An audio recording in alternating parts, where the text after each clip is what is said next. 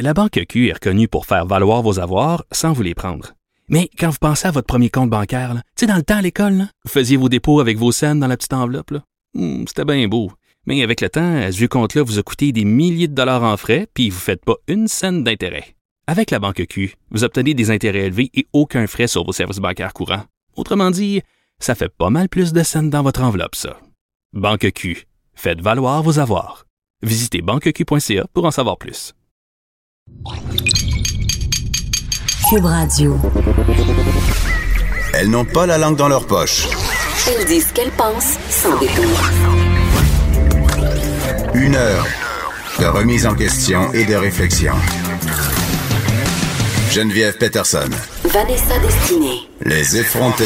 Hey, bonjour tout le monde, bienvenue à l'émission. Vanessa, on parlait la semaine dernière d'une nouvelle politique de YouTube. Euh, ils veulent mettre des mises en garde devant les vidéos qui sont un peu douteuses, c'est-à-dire toutes les, les vidéos complotistes qui circulent sur les internets.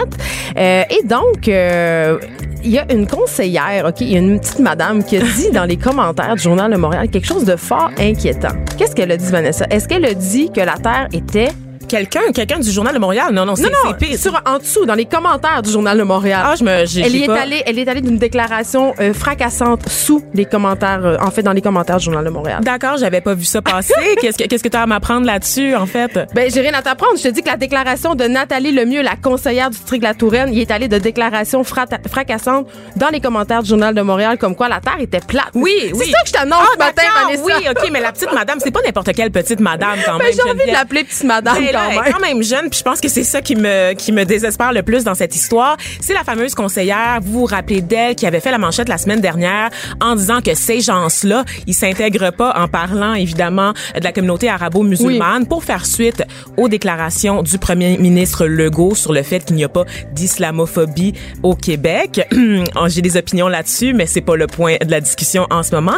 Et reste que cette madame, évidemment, après sa sortie euh, fracassante, a euh, s'est vue démise de ses fonctions parce qu'il faut rappeler qu'elle occupait le poste de mairesse suppléante, donc c'était pas un poste permanent, elle était là pour euh, pour euh, un remplacement. Et évidemment, euh, quand tu représentes les citoyens, tu représentes tous les citoyens sans distinction, également la communauté arabo-musulmane. Donc, feu la mairesse. C'est plus la mairesse. Et là, on apprend que la petite madame, elle a d'autres opinions, Geneviève. Elle a aussi des opinions. Elle se demande qui a décidé que la Terre était ronde. C'est qui l'esti, Geneviève, qui a statué un matin t'as que la Terre... Oui, j'ai sacré en ondes parce qu'on veut des réponses, Geneviève. Nathalie Lemieux en veut. Moi aussi. Qui c'est qui a décidé que la Terre était ronde? C'est la question qu'elle nous pose. Ben, attends, elle nous Pourquoi on pose- devrait croire cette personne aussi, elle, Geneviève? elle nous pose pas juste euh, cette question, Vanessa. Elle nous demande aussi combien d'argent est détourné euh, par la NASA, euh, qui sont ces gens, euh, est-ce que les explications qu'on a, c'est-à-dire toute la science moderne, est-ce qu'on doit vraiment y croire? Et là, je, je- je vais poser C'est une une question. complotiste. Non, mais je vais poser une question plate et bête. Euh, est-ce qu'elle a des problèmes de santé mentale?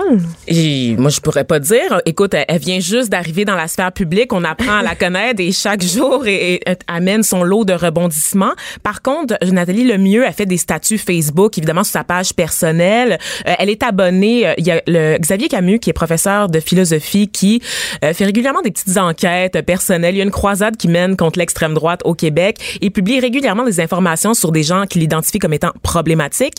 Nathalie Lemieux, c'est la plus récente qu'il a identifiée. Elle suit énormément de pages de complotistes, des faux médias également. Elle s'est abonnée récemment à Marine Le Pen, à Donald Trump, Ivanka Pr- Trump. Et elle est aussi membre de Flat Earth Society, qui est vraiment une société de gens convaincus que la Terre est plate. Donc, elle est pas tout seul. Ils se reproduisent, Geneviève. Ils sont nombreux. Moi, Ils je sont parmi que, je nous. pensais que les créationnistes étaient juste aux États-Unis. Je pensais pas que ça s'était rendu euh, jusqu'ici, Ah, mais créationniste, c'est une autre affaire. Ça, c'est ceux qui croient pas aux dinosaures. Ben, normalement, ça pas- va ensemble. La Terre est plate, les créationnistes, euh, Jésus a créé la planète avec son Père Dieu. Ça- tout ça est fortement lié, habituellement. En tout cas, je sais pas si Nathalie. Lemieux est une créationniste. En mais fait, en elle cas, invite euh, les gens euh, à, à faire leurs propres recherches à l'université YouTube, j'imagine. Je, je sais pas, elle, elle spécifie pas où exactement, mais j'ai L'université du. Michigan, là, tu Oui, quand t'as ça. un faux profil puis c'est marqué à étudier à l'université du Michigan. tu ou à l'école de la vie, tout simplement, Oui, qui oui, euh, émet là-bas, oui. chaque année de nombreux diplômes en lettres majuscules à la plupart euh, des de ces diplômés.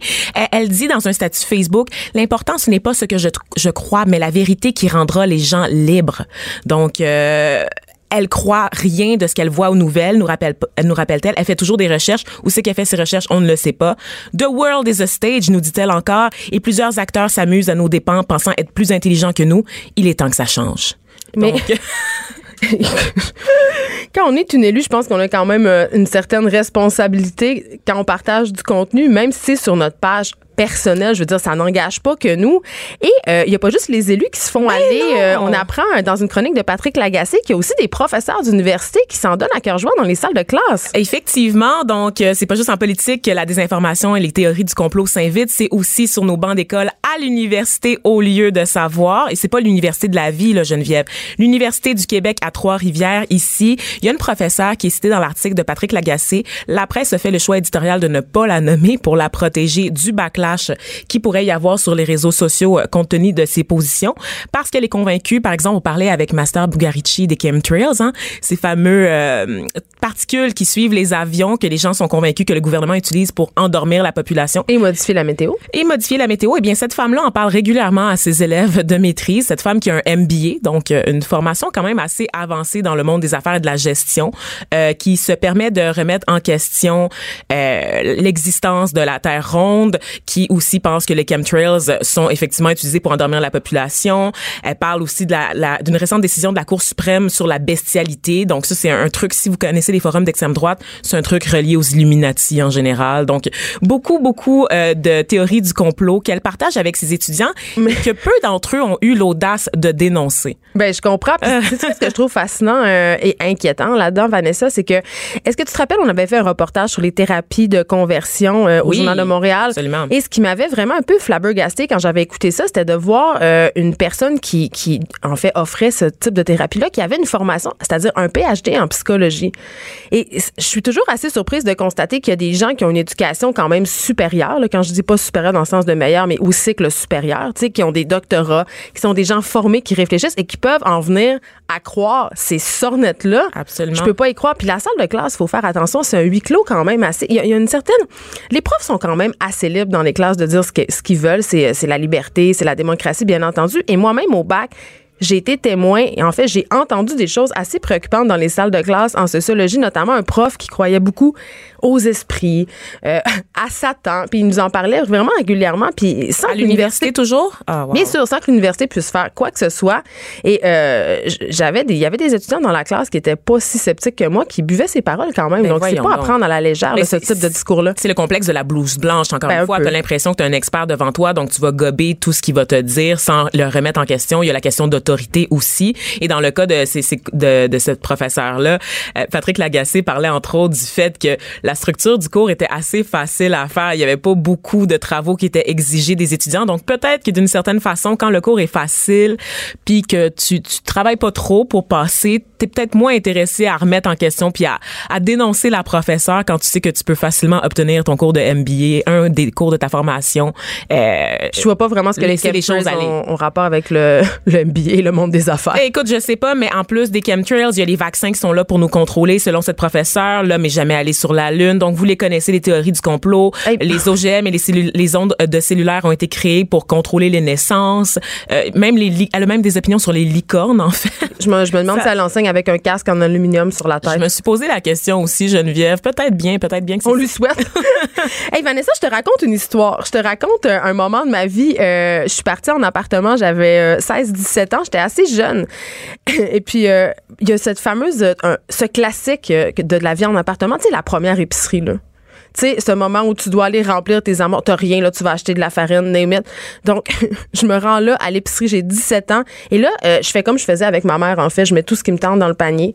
Je mets euh, des steaks, des fruits. Je, je regarde pas vraiment les prix. Et euh, j'arrive à la caisse et euh, la, la caissière me dit ça va faire euh, 432 et 3. Ça coûte cher, le comme- caviar, Je suis Geneviève. comme, pardon? 432 et 3. Et là, évidemment, euh, j'avais pas 432 et 3 dans mon compte, euh, Vanessa. Donc, Non. je suis allée euh, vraiment honteuse reporter des choses dans les allées. C'est pas vrai. T'es sérieuse? Oui, et la raison pour laquelle je te parle de ça, c'est parce que j'ai lu un texte dans le Devoir qui s'appelle Dur, dur d'être un adulte. OK? c'est sur l'adulting. À ne pas confondre avec adultère. Ah, OK, OK? d'accord, d'accord. L'adulting, c'est euh, les choses qu'on fait dans la vie, euh, la somme de ces petits gestes qu'on fait qui, nous, qui font de nous des adultes. C'est-à-dire euh, gérer son budget, payer son compte de carte de crédit à temps, avoir une carrière, avoir des enfants. Et là, euh, c'est très à la mode chez les milléniaux, entre guillemets, d'utiliser Tous. d'utiliser ce hashtag-là parce qu'on ne veut pas être des adultes. Moi, la première, et j'arrête pas tout le temps de niaiser euh, en disant « Oh mon Dieu, j'ai fait ces choses-là, c'était tellement adulte. » Mais en même temps, euh, le texte qui est signé par Sylvie Saint-Jacques soulève quand même quelque chose que je trouve important. On n'est pas apte quand on arrive souvent à la vie adulte à faire face à tout ça, c'est-à-dire à payer des comptes, à se prendre en charge, à, euh, à justement euh, aller dans la vie de façon Mm. organisée. Puis euh, c'est pas, euh, je me demande, est-ce que c'est pas dû au fait qu'on nous a fait croire un peu tout le temps de notre enfance qu'on pouvait tout faire, tout avoir? Tu sais, on- n'est pas des vrais adultes, puis on veut pas être des Mm. adultes. C'est mal vu, tu sais. Mais moi, je dirais que d'abord, la, la plus grande tragédie de notre époque, c'est l'annulation du cours d'économie familiale. Ben, tellement. Eh, Écoute, écoute, je ne sais rien faire. Littéralement, je sais rien faire. Je- Mais moi non plus. Puis dans l'article, c'est assez intéressant. Ils disent que euh, il y a 39% des étudiants, ok, de la population étudiante qui se retrouvent en situation de vulnérabilité alimentaire. Et ça, ça veut pas dire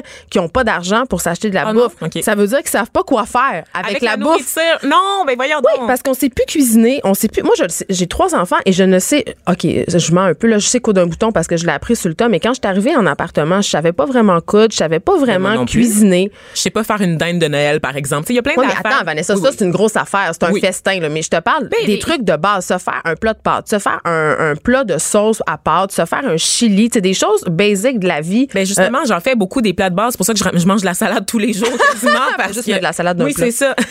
Mais dès que c'est complexe, dès que dès, qu'il faut une recette, dès qu'il faut penser à des, des saveurs, à mélanger des trucs, j'ai pas ces, ces réflexes-là. Donc j'ai pas la base de l'éducation pour survivre en société. Et, et toutes les Mais c'est questions. dramatique, C'est dramatique. Moi, je me rappelle même le cours euh, d'économie en cinquième secondaire. C'est là qu'on apprend à faire un CV. C'est là qu'on apprend à faire un budget. Puis je veux dire, c'est réparti sur quatre étapes scolaires. Là. Donc c'est très, on passe Donc, très on rapidement là-dessus. Personne écoute puis tout le monde s'en Ben oui. sac parce qu'on on mesure pas l'importance de ces choses-là. Parce qu'on est toujours- déjà accepté au cégep de toute façon. Exactement, mais toujours est-il qu'on arrive dans le monde adulte un peu désemparé et euh, dans l'article de Sylvie Saint-Jacques, on dit euh, tu sais que c'est comme un peu c'est ironique, c'est l'adulte. On veut pas être des adultes, puis en, en ce sens-là, toute la, la vie adulte pour les milléniaux est perçue un peu comme un simulacre, c'est-à-dire se marier, avoir des enfants, travailler, cuisiner. On performe ça comme si c'était euh, justement on n'avait pas le choix, comme si c'était une grande histoire, mais on se sent pas vraiment adulte. Puis moi-même, quand j'ai commencé à avoir des enfants, je me sentais pas vraiment adulte. Puis ça m'amène à te parler un peu de la tendance des bébés Instagram et des gens qui justement simulent une vie d'adulte avec le hashtag adulting sur Instagram, du genre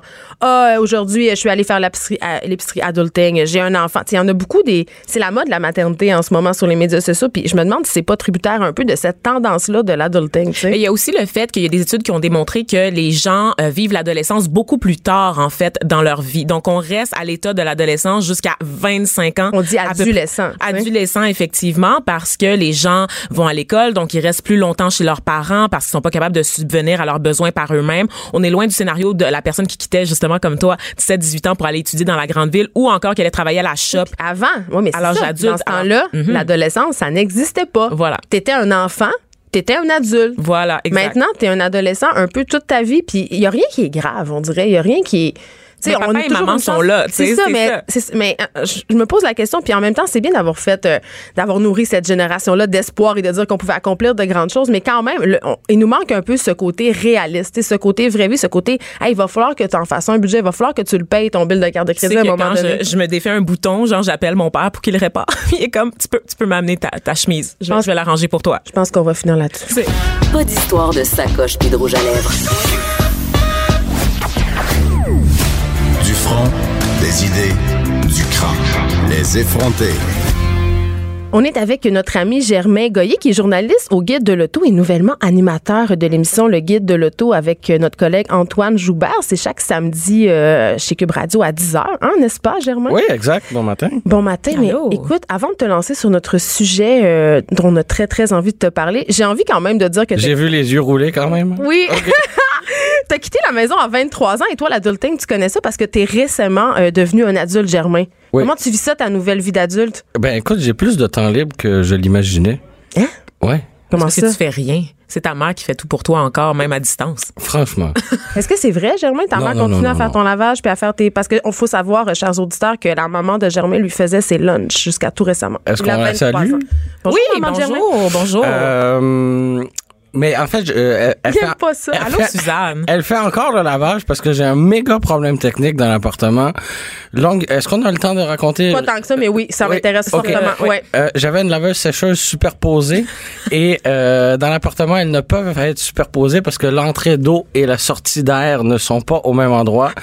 Et euh, Hey, inconvénient, hein, Germain? la, Hein? la, prise, la prise électrique de la laveuse est une prise européenne et ne peut être branchée. Dans- on n'est pas en Europe, on est à Montréal. Oui, je le sais, mais la, la laveuse, comme elle, elle était, superpo- elle était superposée avec la sécheuse, la laveuse se branchait dans la sécheuse. C'est pas si intéressant que ça, finalement, comme histoire. Je Non, c'est vraiment pas. J'aimerais mieux raconter l'histoire un J'ai jour, Germain.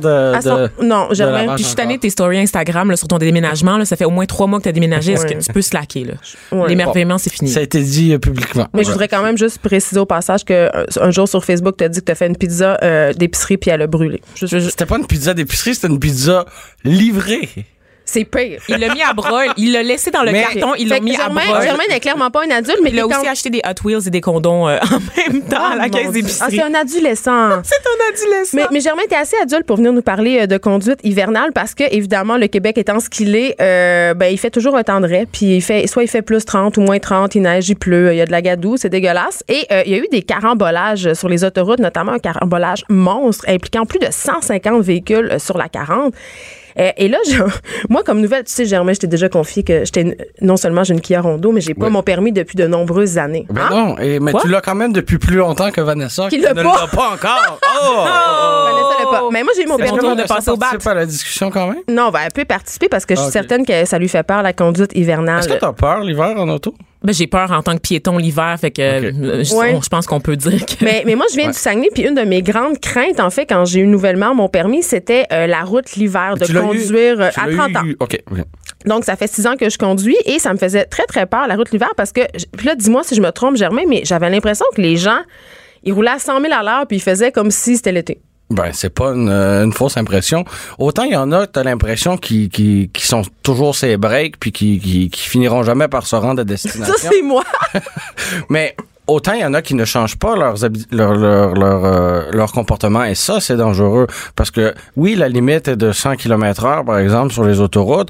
On tolère euh, plus 120. ou moins 10, 15, 20% Mais euh, ça, c'est correct par une belle journée d'été. Mais en pleine tempête de neige, est-ce qu'il faut vraiment se rendre jusqu'à 118? Non.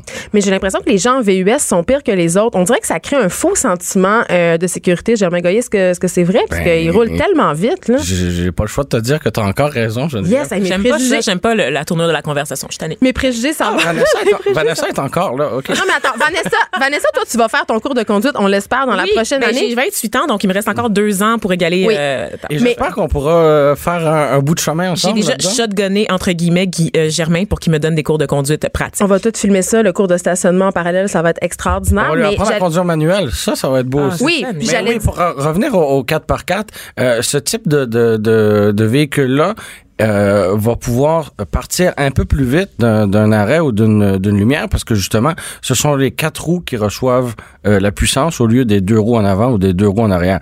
Est-ce qu'on est trop... Oui, non, non, euh, ça, ça, va, va, là. OK, ça va, ça va. Quatre roues motrices, je connais ça. Mais en freinage, que tu aies deux ou quatre roues motrices, rien. ça- voilà, ça ne change Non. rien du tout parce que tes pneus ont la même euh, Adhérence. la même adhérence. Écoute, Voilà. je connais plus les chars que tu pensais, mon petit Germain. Ben je suis je suis épaté sur toute mais la ligne. j'ai envie. euh, Écoute, mes cours de conduite sont quand même frais à ma mémoire. Puis évidemment, il y a beaucoup de cours théoriques, il y a peu de pratiques, surtout quand moi, j'avais pas de tour, donc je me pratiquais une fois de temps en temps. Est-ce que tu as eu à faire l'année complète de cours? Oui, j'ai eu à faire l'année complète de cours, mais c'est pas beaucoup de pratiques quand même. Puis les, les cours de conduite d'hiver, mettons, avant d'avoir mon vrai permis, que je pouvais aller tout seul comme une grande avec un véhicule, ce qui est quand même pas rien. Je veux dire, c'est un outil puissant. J'avais eu, pour vrai, là, deux, trois cours l'hiver pratiques. Ça, on parle d'une sortie d'environ 45 minutes où on tourne en rond dans un quartier. Ça n'a rien à voir avec la conduite euh, sur l'autoroute. Ça n'a rien à voir avec la conduite. Moi, je passe par le parc de la Mauricie en montagne, tu sais. Fait qu'est-ce qu'on apprend vraiment à conduire au Québec?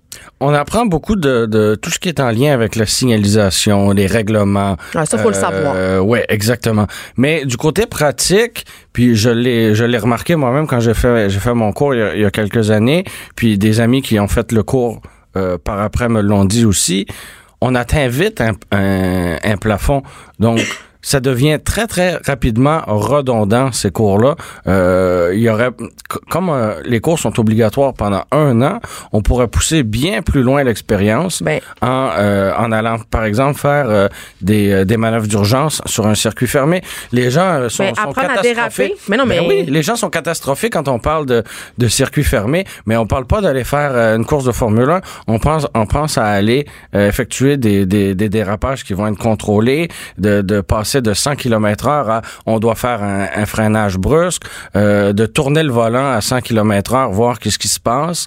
Euh, il faut vivre l'expérience de, de, de constater les, les roues qui bloquent là, pour, pour pouvoir le, le faire ensuite. Oui, parce qu'il y a bien des gens qui savent pas. Et moi, la première, on- comme tu dis, on apprend beaucoup la signalisation et tout, mais les vraies affaires. Moi, je savais pas, par exemple, qu'il fallait mettre des essuie-glaces d'hiver. On t'apprend pas ça. Tu sais, euh, dans- en tout cas sur ma voiture.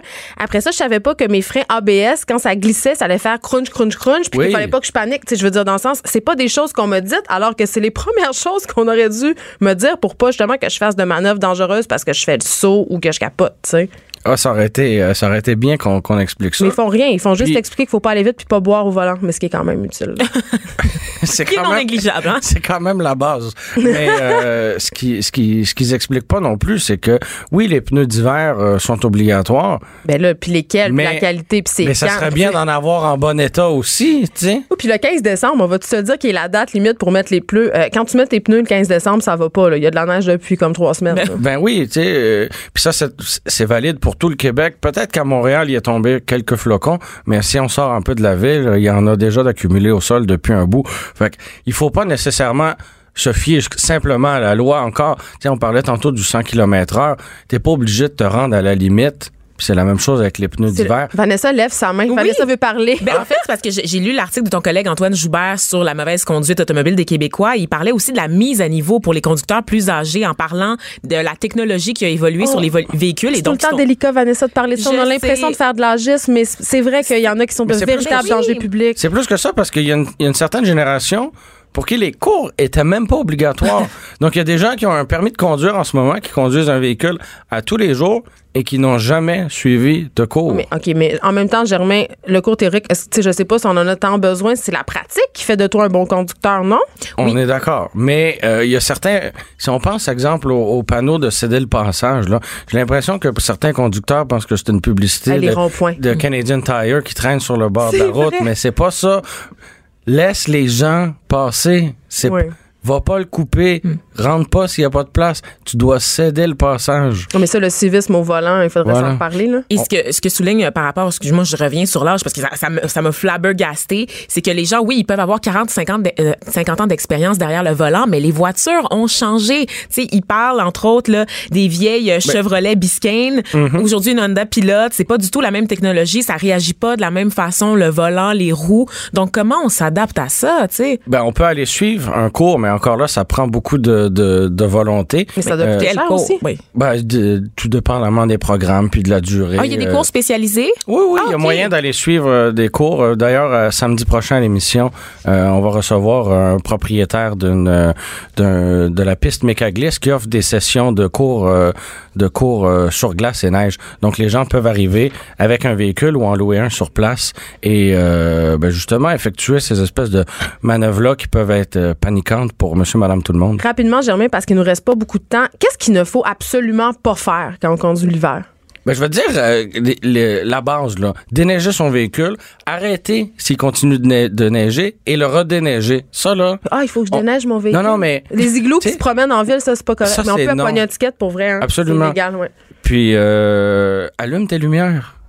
Ah Hein? ouais? Mais ça s'ouvre pas tout seul maintenant sur les nouveaux modèles? Ben, ça dépend des véhicules. Puis il y, a encore y a le bouton pour qu'il soit automatique, mais des fois, ce bouton-là peut être accroché. faut toujours être le plus visible euh, le plus visible possible. Puis on parlait des bons pneus. Ben, pour moi, ça, c'est la base. Puis pas freiner sec, non? Ben, s'il faut freiner, il faut Ben, il freiner, faut, mais... ouais. euh, Garder une distance raisonnable aussi. Oui, parce Oui. que c'est ça, les carambolages, c'est souvent dû aux Quand on se promène qui de trop près. Quand on se promène sur l'autoroute, on peut regarder le véhicule devant puis s'imaginer si lui doit freiner d'urgence, est-ce que je vais avoir le temps? Si la réponse est non, garde un peu plus d'espace. Écoute, merci Germain Goyer. Ma conduite d'hiver s'en trouvera euh, sûrement bonifiée. On rappelle que tu es animateur euh, du Guide de l'Auto le samedi à 10h et tu es aussi journaliste euh, au Guide de l'Auto. Merci beaucoup d'avoir été avec nous. Quel homme. Merci à vous. autres. L'actualité vue autrement. Pour comprendre le monde qui vous entoure. Les effronter.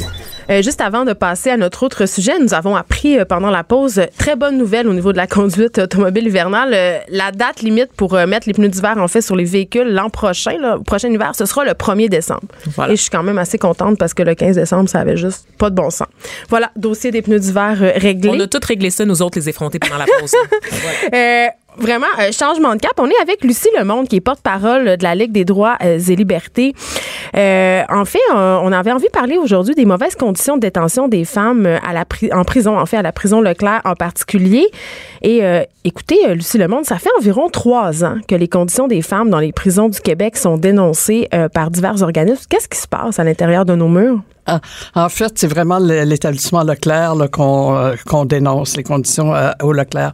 En fait, les femmes euh, détenues au Québec en, vertu d'un mandat provincial, c'est-à-dire quand c'est moins de deux ans, ils vont dans une prison provinciale. Quand ils ont été condamnés à plus de deux ans, ils vont dans un pénitencier fédéral. Donc, au Québec, il y a le seul pénitencier fédéral, c'est à Joliette, c'est des femmes condamnées à plus de deux ans.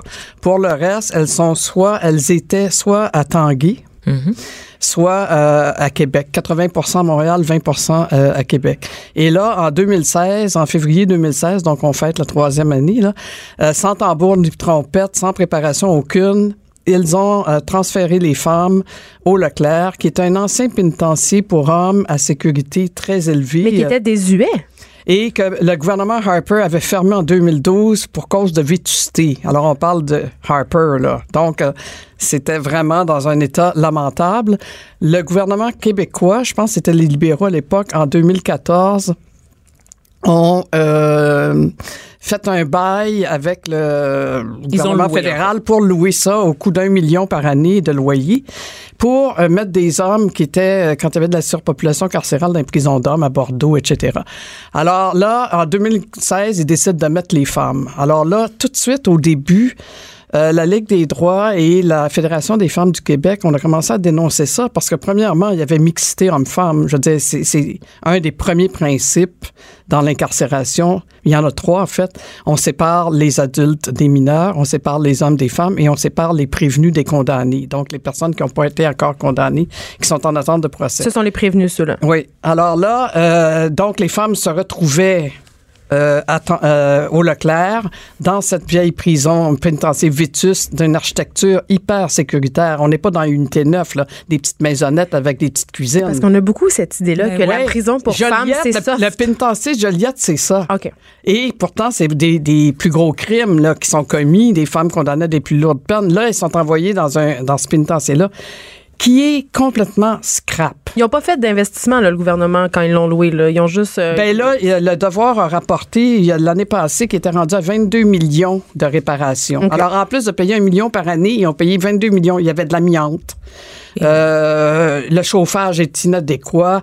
L'air s'infile par les fenêtres. Les femmes doivent coucher avec leur manteau d'hiver, etc. Mais de quoi on parle, justement? On parle de punaises de lit, on parle Ouais, de alors, rongeurs. euh, on a dénoncé ça depuis trois ans. Ça allait un peu mieux. Ils patchaient des affaires, etc. Mais là, je dirais que le délabrement euh, des lieux a pris le dessus.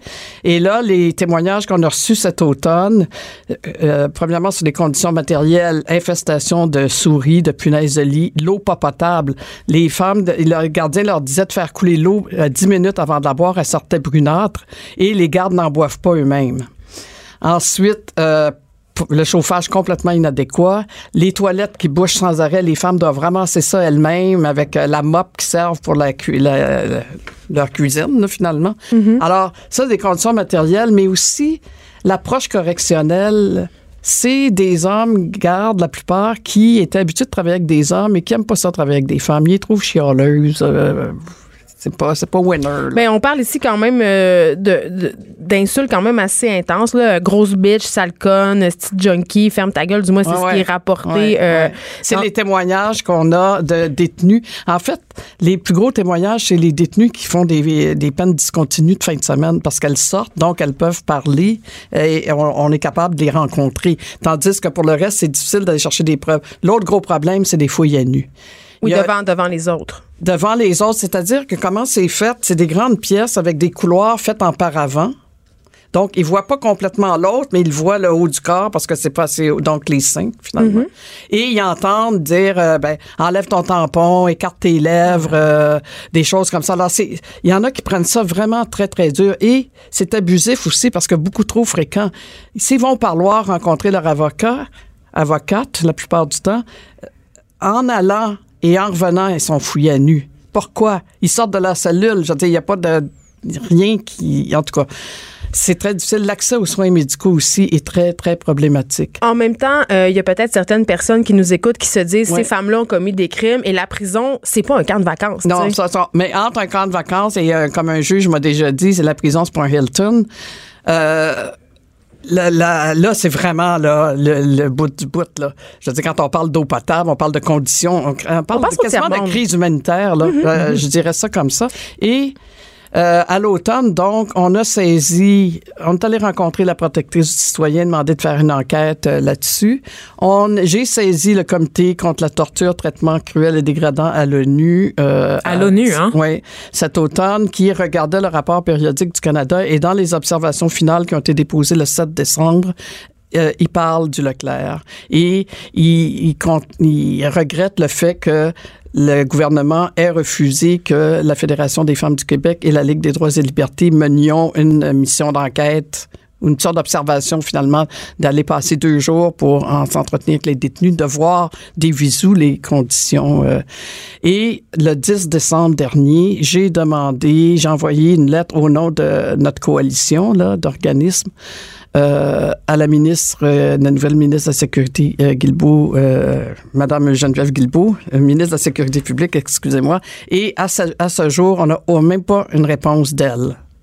Alors, moi, je trouve ça assez... Et ce qu'elle a répondu aux journalistes quand on est sorti publiquement, c'est qu'il y avait eu beaucoup d'améliorations qui avaient été apportées depuis le déménagement de Tanguay, l'ouverture de programmes, etc., mais qu'il fallait qu'ils agissent dans le cadre de leurs priorités budgétaires. Et les femmes détenues ne sont clairement pas des priorités. Mais, on mais parle non, mais je veux dire, on parle d'eau potable, là, puis de, ch- de, de, de, de froid, puis de, de, de choses comme ça. Moi, euh, je comprends pas ça. Là, on a commencé à rencontrer les partis d'opposition. Et euh, on a- il y a une injonction qui a été demandée la semaine euh, passée à la Cour, sur laquelle je reviendrai, mais je veux juste revenir à, à l'une de vos... euh, ces femmes-là sont des criminels, donc elles méritent un peu ce qu'elles ont. Il faut que je souligne que les femmes qui sont là, premièrement, la moyenne des peines est de deux mois. En plus, c'est pour des très petits crimes Oui, liés à la les- survie, Genre à la faire vivre les- des petits vols, des petites affaires liées à la drogue, tout ça. Et le dernier rapport du ministère dit qu'elles sont autant victimes que délinquantes parce que plus de 80 ont été victimes de violences physiques sexuelles ou psychologiques dans leur vie et soit près de 80% aussi ont fait du travail du sexe. Donc, c'est comme une, une porte tournante. C'est la pauvreté, Donc, on problème les de aider. toxicomanie, Puis on problème sait qu'il y de... a certains groupes aussi qui sont surreprésentés dans les, dans les milieux. Donc, par Ouais. exemple, les femmes autochtones qui les sont femmes autochtones, dans les prisons les femmes qui viennent de milieux sociaux, euh, économiques défavorisés, peu d'éducation euh, en général. C'est pas sexy, par contre, les, les prisons, parce qu'on s'entend que les ça. mesures d'austérité, on, on parle de la prison Leclerc, mais les mesures d'austérité du gouvernement libéral ont affecté tous les, les établissements correctionnels. Ouais. Le financement a été réduit pour tous ces établissements-là. Ouais, ouais. Et, et donc, je me demande, il y a un manque de volo- volonté politique parce que, ultimement, on n'a pas d'empathie pour les prisonniers. Tu sais, quand on parle de, de restrictions budgétaires, on pense aux écoles, on pense aux garderies, on pense au milieu de la santé. Qui va s'intéresser vraiment Exactement. à ce qui se passe Et moi, ça fait l'établissement? 30, 30, 40, 40 ans que je, me, euh, je suis la cause des droits des, des personnes incarcérées. C'est pas une cause qui est populaire. C'est pas une cause avec laquelle, laquelle on a un appui comme le droit des femmes ou LGBTQ, etc. Et c'est la première fois, moi, dans ma carrière, si je peux dire, que je vois qu'il y a quand même les groupes de femmes, l'air des les, femmes, la FFQ, le- les centres de femmes de Laval, par exemple, il y a un comité Leclerc. C'est la première fois que je vois une association et que les femmes sont sensibilisées à la situation que d'autres femmes euh, vivent à l'heure actuelle Est-ce que, au Leclerc. est-ce que vous pensez, euh, Lucie Lemonde, qu'une émission comme Unité 9 a favorisé justement cette empathie-là, euh, a permis un peu de voir les détenues féminines sous un autre jour? Peut-être, oui. Un peu aussi, comme je hein. disais, comme un peu souvent, on n'aime pas le mot victime, là, on veut pas se sentir victime, mais souvent, c'est la- la- des circonstances de la vie, ce qui excuse pas tout, évidemment, mais la réalité des femmes au Leclerc est très différente dans le sens qu'il n'y a pas de Monica Lamitraille là, euh, au Leclerc, où il n'y a pas Il y a de. pas comment, d'assassin. je- je- comment elle s'appelait, celle qui, est morte, là, euh, la fentanyl. Là, euh. Je ne sais pas. mais Il y a tellement de victimes. C'est ça, on c'est sait pas- plus, on les Mais, perd. euh, c'est certes pas Carla Homolka qui se Non, non, retrouve c'est au pas ça Leclerc. du tout. Là. Tu sais, Oui. C'est, c'est vraiment. euh, c'est plate à dire, mais c'est des femmes qui l'ont eu dur dans la vie, puis qui euh, surnagent un peu, puis qui commettent des petits délits. Là, c'est pas du tout. On pas dans la même situation. Alors, c'est bon, oui, parce que ça fait de l'empathie, mais la réalité physique et tout ça est vraiment pas la même. Oui, c'est qu'on a l'impression qu'elles vivent toutes dans une espèce de, de bed-in, puis que c'est justement des petites maisons dont on Non, parlait non, non, tantôt. non, non. À Le- Leclerc, c'est pas ça. Joliette, ça ressemble à ça. C'est des petites maisonnettes comme Oui. ça. Et les, et, et les gardiens de sécurité, est-ce que c'est une question parce qu'on connaît pas ça? Est-ce que ce sont des hommes ou ce sont, ce sont des En femmes? fait, la, la- la directrice est une femme qui est très bien, on l'a rencontrée. Euh, la- les gardes, non, les femmes qui travaillaient à Tanguay, il y a seulement 30 qui ont suivi au Leclerc. Donc, le reste, c'était des, des hommes qui travaillaient déjà là auprès des hommes. Puis ils ont le droit de faire des fouilles quand même? Non, non, les fouilles sont faites par des personnes de même sexe. Mais ils sont pas loin. OK. Et d'après des témoignages, ben, ils peuvent voir des choses, euh, notamment euh, à l'infirmerie. Ouais, ils sont jamais pas loin. Sont, C'est une question de dignité, franchement. Ouais. J'en reviens pas. Ouais, c'est une question que- vraiment. C'est ça, vous avez droit. dit le mot, c'est Oui. dignité. On peut pas supporter dans une société que des gens soient traités comme ça. Quand on a plaidé l'injonction la semaine passée à Saint-Jérôme, l'avocat du ministère ou du service correctionnel, je, je sais pas, a plaidé que on se trompait de, de personne parce qu'il aurait fallu poursuivre le propriétaire de la bâtisse. Mais qui est nous-mêmes. Ben, qui est le gouvernement du Québec. Non, parce qu'on est locataire. Ah, ben là- mais, je veux dire, il, le juge a dit, ben oui, mais vous opérez un système correctionnel. C'est comme j'opérais une maison, puis je dis, euh, une école, mais je suis pas propriétaire, mais il n'y a pas d'eau potable pour les enfants.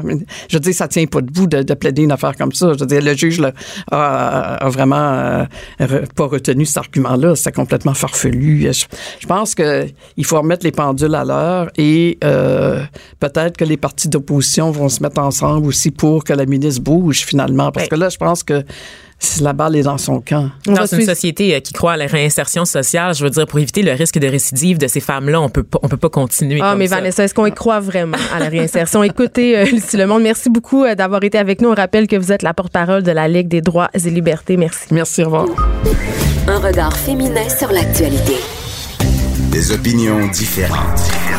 De 9 à 10, les effrontés. On revient euh, sur les mauvaises conditions de détention euh, des femmes à la prison Leclerc avec maître Mélanie Martel, qui est présidente de l'Association des avocats carcéralistes progressistes. Bonjour, maître Martel.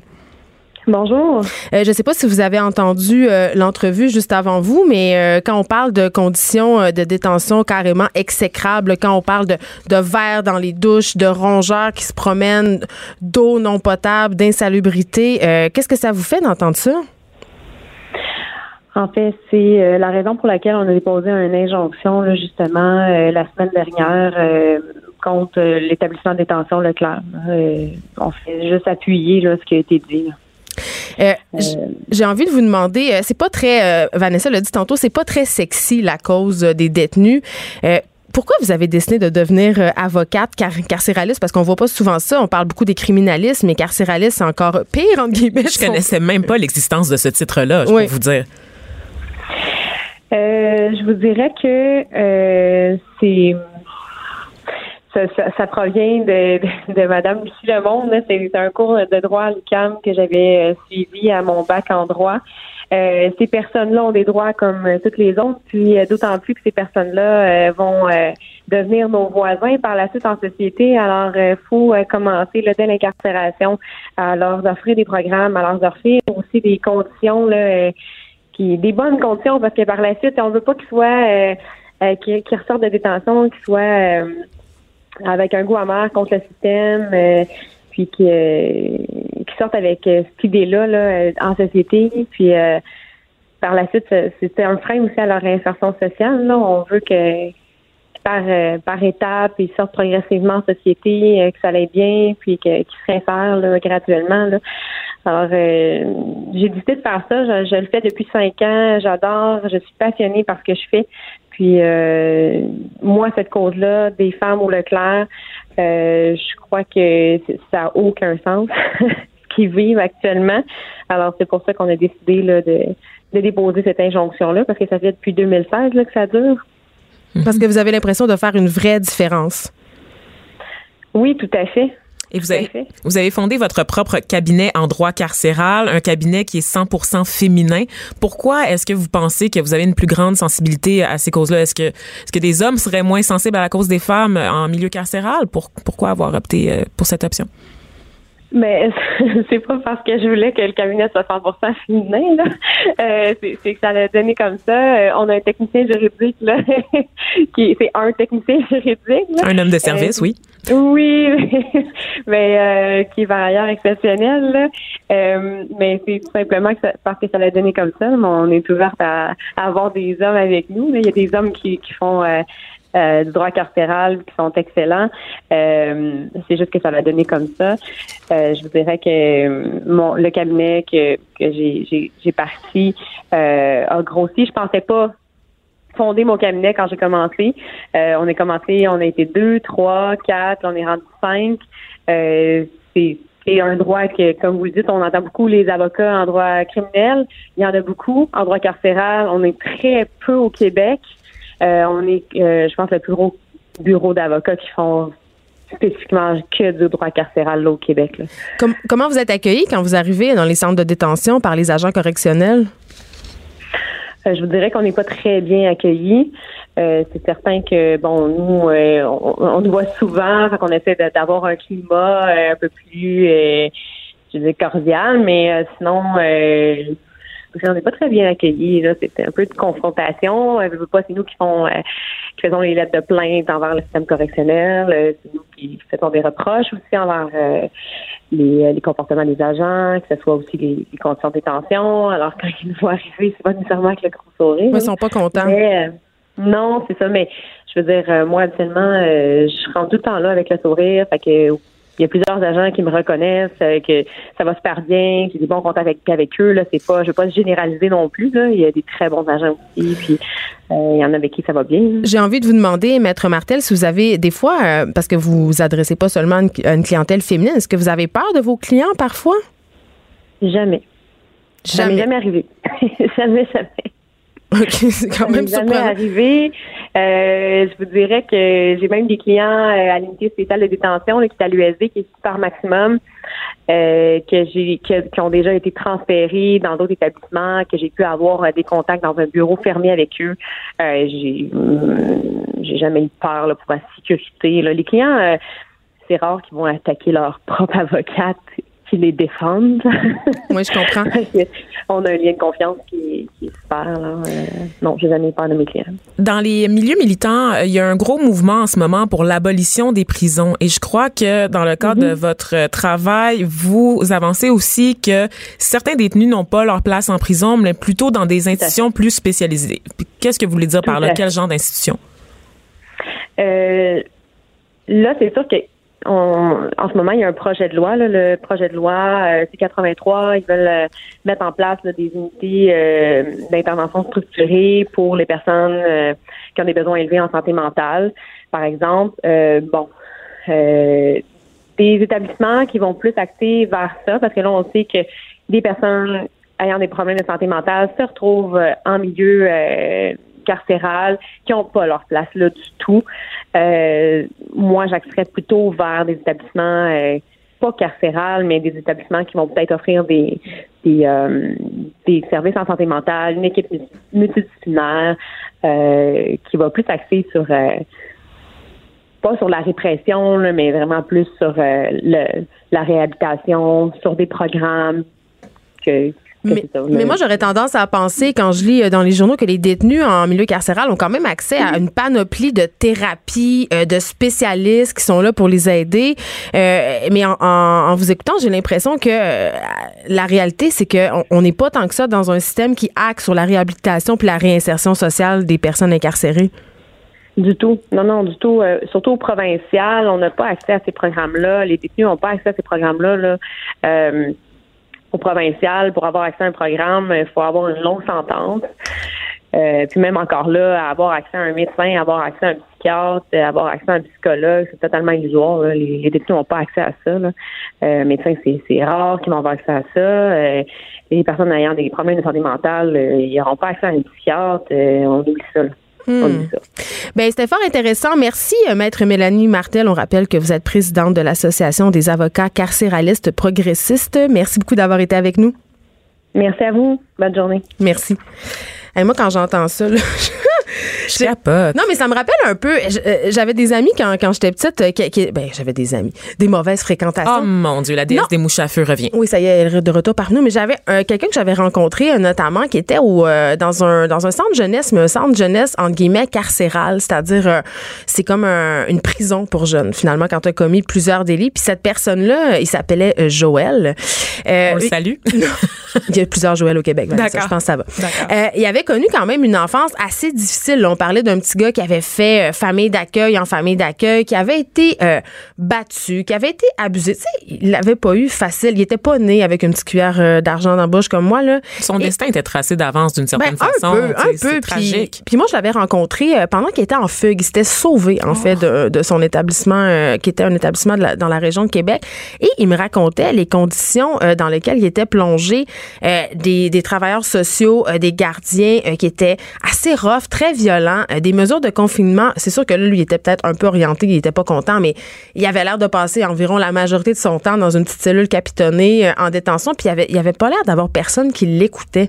Puis tu sais, euh, j'ai fait un reportage où j'ai infiltré euh, un, un- organisme en fait qui vient en aide aux délinquants, aux délinquants sexuels. Pardon, c'est pas très glamour, d'aider euh, les délinquants, d'aider les personnes qui ont commis des crimes, mais en même temps, si on croit à la réhabilitation, si on croit au système de justice, est-ce que c'est pas en leur tendant la main qu'on va les enjoindre finalement à reparticiper à cette société qui leur qui, qui leur tourne le dos finalement tout le temps? Je me demande quel message on envoie aux on- détenus. Je pense que comme humain, on est tous pris dans un dilemme moral, c'est-à-dire qu'on veut tous, c'est l'idéal de la société de croire en la réhabilitation de toutes les personnes, mais ultimement, quand on entend parler d'un pédophile multirécidiviste, quand on entend parler d'un jeune euh, qui fait, qui commet beaucoup de délits, puis tu te dis, mon Dieu, ça Il va en est avançant. irrécupérable. Il est irrécupérable, il apprend pas, il est pas là pour aider, envoyez-le boucher. Il y en ça a, existe-tu, il y a des gens, gens? qui réclament la peine- le retour de la peine de mort, tu sais, je Oui, veux mais, dire. ouais, mais ça, on peut en parler longtemps. Ça a été, il y a quand même moult études qui ont prouvé que la peine de mort, non seulement ça réglait rien, Sans ça blague. faisait pas baisser le taux de criminalité. Et en plus, les familles euh, des victimes qui assistaient à la mise à mort ne trouvaient aucun soulagement. Ben oui, c'est pas une justice ce- réparatrice, pas en tout. C'est un mythe là, de croire que c'est œil pour œil, dent pour dent. Mais, mais peut-être qu'il y a quelques individus qui sont irrécupérables, mais moi, je pense pas. Moi, je pense que la plupart des gens qui se ramassent en prison, justement, ont, euh, ont justement une histoire de vie qui est pas très jojo. Puis c'est pas justement en, en les conduisant au port de la ville. Tu sais, quand tu as servi ta peine, Mm. là. Tu sais, c'est sûr qu'au niveau, il y a des crimes qui sont, qui sont plus graves, entre guillemets, pour, aux yeux de la population que d'autres. Tu sais, quand on parle des crimes qui touchent les enfants. qui, qui touche autrui, carrément. Quand il Ben, est question d'un vol, on, les on enfants, les femmes, tout ça, Ouais. c'est assez mal vu. Euh, Puis euh, on dirait que ces détenus-là ont pas quand même. euh, la- les gens sont moins, ont moins tendance à vouloir qu'ils s'en sortent. Ouais. Tu sais, euh, euh, on pensait notamment à Carla Omolka quand elle est sortie de prison. Euh, écoute, il y a eu une véritable traque pour savoir c'est où qu'elle habitait. Parce qu'on avait l'impression qu'elle avait pas réellement purgé sa peine parce Oui. que l'histoire a prouvé qu'elle avait menti et donc oui. elle avait pas eu la sentence qu'elle aurait dû avoir mais, pour les crimes mais en commis. même temps, Vanessa, derrière ça, il y avait quand même cette idée qu'elle n'était pas réhabilitable puis qu'elle serait jusqu'à la fin de sa vie ce monstre sanguinaire qui a commis des meurtres avec Paul Bernardo, tu sais. Donc, on a un peu la réhabilitation à deux vitesses. C'est pour un petit voleur, oui, pour un pédophile, et on y croit pas. J'aime bien une formule employée par Gilles Duceppe il y a quelques années quand Stephen Harper avait serré la vis sur les jeunes contrevenants. Il parlait de criminels de carrière parce que le système, dans la façon qui est fait, fait en sorte que ces jeunes-là vont continuer à commettre des délits. Oui, puis en parce prison, ils trouvent écho. Ils trouvent écho, c'est ça. Donc, ils sont forgés pour devenir des, des criminels endurcis, en fait. On ne leur rend pas service. Mais je pense que le problème, au-delà du problème moral, c'est la même chose partout. C'est la même chose dans nos écoles, dans notre système de santé, auprès de nos aînés. C'est le manque d'argent, le manque de ressources qui font en sorte que le personnel est fatigué, le personnel est à bout. Et on demande aux gens de faire des miracles avec des économies de bout de chandelle, Non, même même dans un établissement, genre, où il faut investir encore plus que dans, le reste de la société. Oui, mais en même temps, tout est une question de priorité. Tu l'as dit tantôt, si comme gouvernement, j'ai le choix entre injecter de l'argent dans le système de santé, dans les écoles, euh, dans les CHSLD, versus un centre de détenus, je veux dire, qu'est-ce qui va être le plus populaire auprès de la population? Donc des personnes qui votent? On gagne pas les élections avec des criminels. Ben Ça, non, je pense pas. Tu sais, donc c'est clair que tout ça, euh, c'est politique. Puis tu l'as dit, il y a pas de volonté politique derrière ça. Et euh, là, il y a, il y a ces sorties, on, le- on le voit dans les médias, les femmes qui vivent dans des conditions absolument effroyables.